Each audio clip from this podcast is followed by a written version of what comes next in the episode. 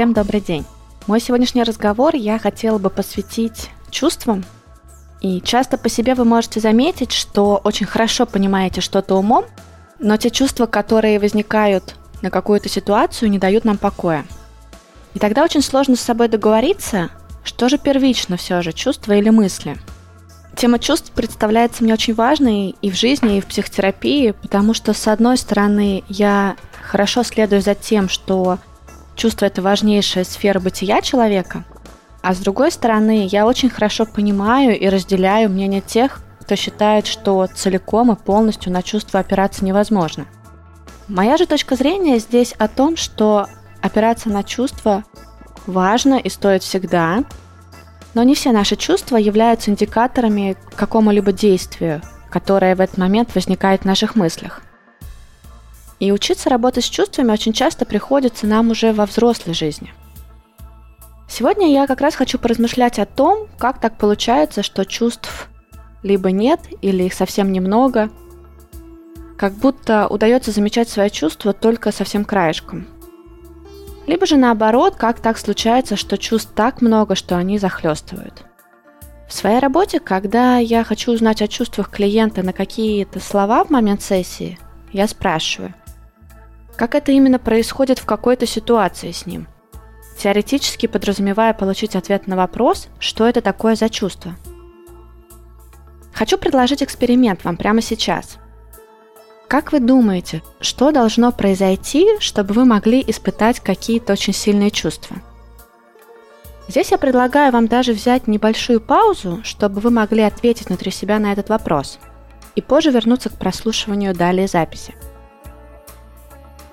Я думаю, что все ответы, которые пришли вам, про то, что что-то должно как раз произойти, какое-то событие, Например, физически что-то изменится в том помещении, в котором вы находитесь. Появится какой-то запах, например, или что-то должно упасть в этот момент. Либо должны нахлынуть воспоминания или прийти какая-то мысль в голову. Это хорошее наблюдение и замечание. Чтобы мы могли испытать сильное чувство, что-то должно произойти. Снаружи нас или внутри. Тогда у меня возникает следующий вопрос. А как же вы поймете, что сейчас испытываете какое-то чувство? И здесь я также предлагаю взять небольшую паузу и найти ответ внутри себя на этот вопрос. Часто люди в ответ на этот вопрос объясняют, что начинает где-то появляться ощущение в теле, как-то меняется их физическое состояние, происходит какое-то действие. И верно, получается, что наши чувства живут в нашем теле, и через какие-то физические ощущения мы можем понять, что мы сейчас чувствуем. Бывает в психотерапии, что человек первоначально пытается найти свое чувство в голове, и это скорее провальный ход. Спустя какой-то промежуток времени этот человек э, может начать злиться, что он не понимает, о чем идет речь и что это за чувство сейчас с ним такое происходит. Здесь я включаюсь и отвожу какое-то время, чтобы договориться с клиентом, чтобы он описывал, что и как происходит с ним в теле в ответ на какие-то слова и мысли. В такие моменты я отдаю место, чтобы договориться с клиентом, как именно мы работаем с телом, и что это очень важный процесс психотерапии. Тело говорит с нами очень простым способом. Оно либо испытывает напряжение, либо расслаблено. Оно может быть более теплым в каких-то своих частях или более холодным. Тело может ощущать тяжесть, легкость, может быть очень энергичным или вялым. Также тело может болеть, может испытывать какие-то сдавливания – мы можем не чувствовать наши руки или ноги в какие-то моменты. Мы можем чувствовать свое тело наполненным или пустым. Наше дыхание может быть глубоким или совсем поверхностным, учащенным или замирающим, как будто прямо сейчас я совсем не дышу. И много всего может происходить в нашем теле в момент каких-то наших событий или мыслей. Любое наше чувство начинается с физических ощущений – Отсюда можно догадаться, что тело несет очень важную функцию. И дружить, и быть в хороших отношениях со своим телом – это тоже очень важно. Если относиться к себе отдельно как к телесности, как к внутреннему миру и восприятию жизни через абсолютно обособленные структуры, то становится очень тяжело понимать себя.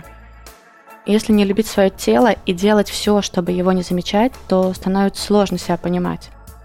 И тогда мы лишаемся того самого маяка, который нас в жизни очень здорово направляет – вы наверняка обращали внимание, что каждый человек на одно и то же слово на одну и ту же идею реагируют очень по-разному. У кого-то возникают одни чувства, у кого-то другие.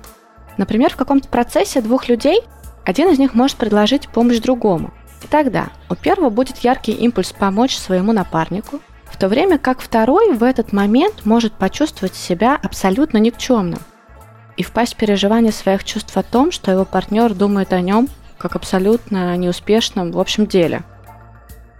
Вроде бы один процесс, но чувства возникают разные в зависимости от того, как мы связаны с этой ситуацией. То есть чувство – это такая удивительная вещь, которая соединяет внешние обстоятельства нашей жизни и внутреннее устройство нашей личности.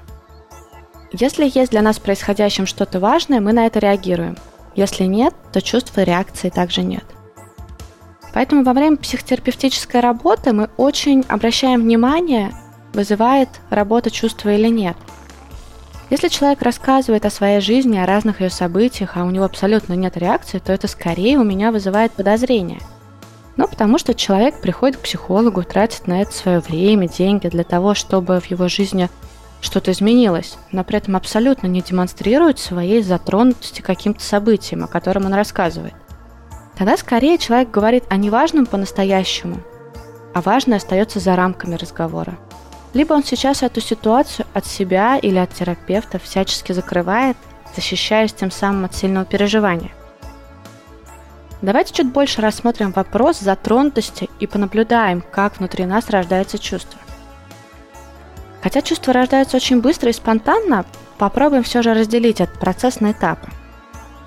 Чтобы чувство родилось от внешнего события или внутренней работы, нам нужно с этим как-то встретиться, дать этому как-то на себя повлиять.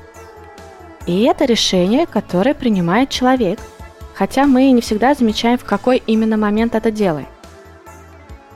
Некоторые люди, например, намеренно не смотрят в сторону аварии, они идут и понимают, что там что-то произошло, и скорее там есть сильно пострадавшие, но они отворачиваются и проходят мимо, и это помогает им не думать об этих людях и не испытывать в связи с этим никаких чувств. Это как пример. Соответственно, они решили не быть затронуты этим событием. Также и про многие события своей личной жизни. Люди, которые хорошо разбираются в психологии и им нужно достичь своей цели совместно с другими людьми, они будут очень тесно взаимодействовать с ними. Трогать, заглядывать в глаза и не позволят уйти этому человеку из зоны их воздействия. Они сделают так, чтобы его захватили чувства. Получается, чтобы чувство зародилось, нужно, чтобы что-то приблизилось к вам достаточно близко, и вы разрешили этому на себя воздействовать. Дальше внутри нас происходит касание.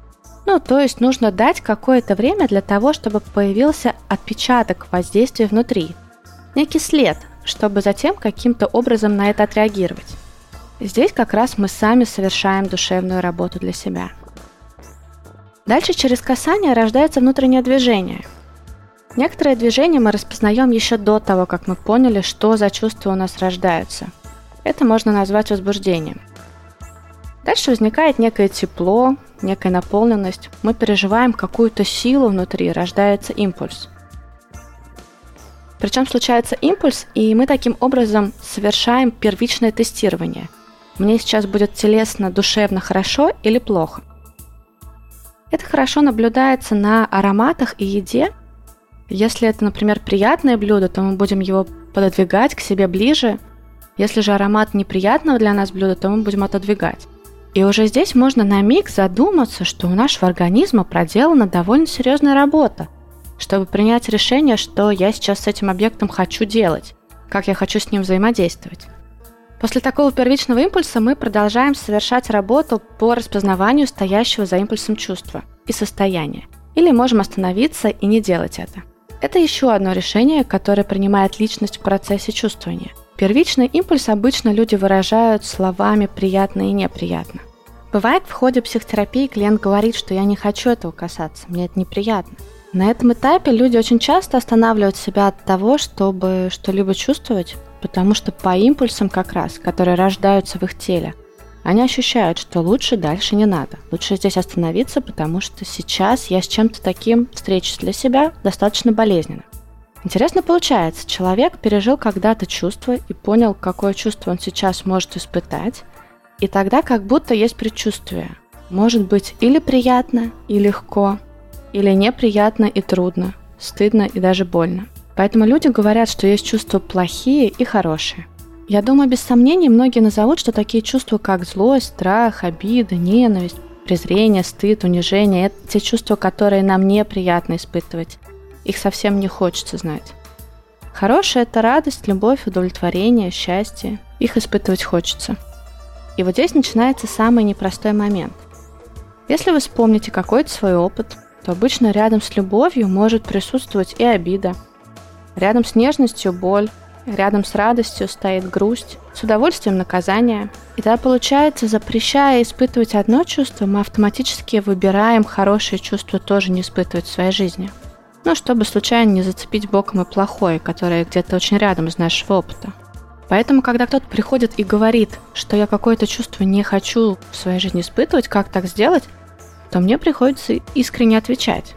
Ты знаешь, если хочешь быть живым в этой жизни, то, в общем-то, нужны все чувства обязательно. И хороший вопрос здесь может возникнуть «Зачем?». Чувства несут информацию для нас на глубоком личностном уровне о том, что вообще происходит в моей жизни. Некоторые люди, у которых очень слабо развито отношение с чувствами, начинают теряться в жизни в догадках. Они не понимают, что в их жизни происходит, потому что информации нет, и им не на что опереться, чтобы проанализировать и принять верное решение. Есть клиенты, которые говорят, я не знаю, что мне выбрать, строить активную карьеру и работать, или выбрать строить личную жизнь. Остаться мне со своим мужем или разойтись. Если взять шумную жизнь мегаполиса, то среди людей можно встретить такое, что люди не помнят, что они ели на завтрак, не помнят, какой вкус был у этой еды и понравилась ли она им вообще. Не помнят, какую они слушали музыку по пути на работу или что они читали в книге. И вроде что-то всегда происходит, но есть ощущение, что жизнь человека пуста. Как будто в своей жизни я не присутствую и это становится большой проблемой для человека. Теперь, немножко зная про то, как чувства образуются, можно поразмышлять, что такое происходит с человеком, почему он такой бесчувственный. Вспоминая все то, что я рассказывала несколько минут назад, ответом будет то, что он принял такое решение не касаться этого места, этих чувств. Он здесь отвернулся от чувств, потому что когда-то там было неприятно. Тогда он себе говорит, не бери это в голову, все это ерунда, на самом же деле он не берет это в голову, голова и так его пустая в этом, потому что нет информации с глубины его личности. Он это в душе не подпускает. Он принимает решение с этим никак не соприкасаться. Не соприкасаться с жизнью, с реальностью. Вообще ни с чем, потому что реальность грозит какими-то потрясениями. Не то чтобы он осознанно прямо принял это решение, он просто с какого-то момента все чаще и чаще начинает выбирать не соприкасаться – Бесчувственность – это выбор человека быть не затронутым, чтобы не испытывать чувств и не выдерживать сопутствующую им боль. Цена этому тоже высока. Это черствость в жизни, одиночество, пустота, безжизненность. А жизнь проходит мимо, так как чувство – это и есть сама жизнь. Еще бывает так, что человек теряет контроль над чувствами. Он становится очень реактивным, он нечто чувствует, что будоражит его импульс, он совершает какие-то резкие спонтанные действия – Например, разозлился и пошел накричал на кого-то. Ну а что, это же импульс, он же спонтанный. Или, например, захотелось что-то выразить словами и посреди совещания рассказал прям то, что тебе сейчас кажется важным во время речи другого спикера. Иногда таких людей называют импульсивными или даже истеричными. Эти люди сильно затронуты, впечатлены. Прикасаются и испытывают некоторые чувства, и дальше они совершают какое-то выражение этих чувств, опираясь на них – и часто разрушают отношения и свою жизнь. Здесь тоже нужна работа и новое решение. Чувство, оно одной своей частью опирается на тело и спонтанность, другой же на ценности и на дух. Как мы определяем, важно нам что-то или не важно? Мы обращаемся к нашим ценностям, сверяемся с ними, оцениваем. Поэтому чувство – это восприятие чего-либо, его значимости по отношению к нашей собственной жизни – Чувство в своем первичном виде – это спонтанная реакция из глубины нашей личности. Личность – это уже больше, чем наследственность, больше, чем прошлый опыт, больше, чем желание или нежелание. Первичные чувства – это как бы полуфабрикат личности, требующий работы по его осознаванию, поиску адекватной ситуации и адекватного способа выражения контроля. Это очень непростая задача – научиться контролировать свои сильные порывы и чувства, держать себя в руках, как говорят, но при этом не в железных рукавицах, как это кажется. бережно, по-доброму, разумно, чтобы чувствовать ритм жизни, вкус жизни, останавливать себя там, где начинается хаос и разрушение, понять себя в чувстве и в нем себя воплотить. Есть еще одна сложность человеческой натуры в том, что человек может испытывать одновременно несколько чувств, которые бывают противоположны и противонаправлены по импульсу. Каждый из чувств требует очень внимательного отношения и особой отдельной терапевтической работы. Например, обида и вина, любовь и отчаяние, ненависть и интерес, страх и желание – это все то, что мы можем переживать в один момент – если я вам расскажу, что мой знакомый запретил своей супруге лететь в командировку, то что вы почувствуете прямо от этой фразы? Скорее здесь может возникнуть какое-то недоумение, даже гнев, может быть раздражение на него. А дальше я могу продолжить и сказать, что он это сделал, потому что месяц назад она перенесла сложнейшую операцию на сердце, и перелет был бы действительно большим риском для ее здоровья. Здесь уже начинает появляться какое-то сочувствие, нежность к этой паре. Каждому из них, возможно, печаль, какая-то потерянность. Вот так мы можем быстро приписать событию дополнительные детали и значения, то есть смотреть через собственные линзы. А чувства настоящие рождаются уже не по отношению к событию, а по отношению как раз приписанным нами значениям. Думаю, многим известно, что какое-то событие и факт само по себе нейтрально, а вот наши отношения, наши чувства – это уже субъективная вещь. Поэтому психотерапевт обычно верит чувствам ничуть не больше, чем мыслям. И мы проверяем в своей работе, уточняя любое событие и помогаем клиенту понять себя, пройдя всю цепочку события целиком. Проверяем, разрешил ли человек себе впечатлиться этим. Проверяем, какой импульс, физические ощущения в теле. Проводим проверку с помощью своей работы по впечатлению ситуации клиента, чтобы обнаружить те самые линзы. Найти адекватный способ проживать чувства в терапии – понять значимость этой ситуации для жизни в целом, найти адекватный способ проживать чувства в меру. У меня получился довольно глубокий разговор о чувствах, и мне кажется, если дать себе соприкоснуться со всеми моими словами, то можно очень хорошо представить, как мы организуем сами свою жизнь. Мне кажется, эти знания можно оставить для себя как надежное пособие в каждой трудной точке своей жизни. Проверять, а как я обращаюсь со своими чувствами в этой ситуации. Может, именно работа со своими чувствами мне сейчас и поможет принять верное и нужное для меня решение. Сегодня это все, что мне хотелось рассказать про значимые основы нашего психологического здоровья. Подписывайтесь на мои подкасты в приложении Apple и SoundCloud, чтобы всегда узнавать о новых записях. Всего доброго!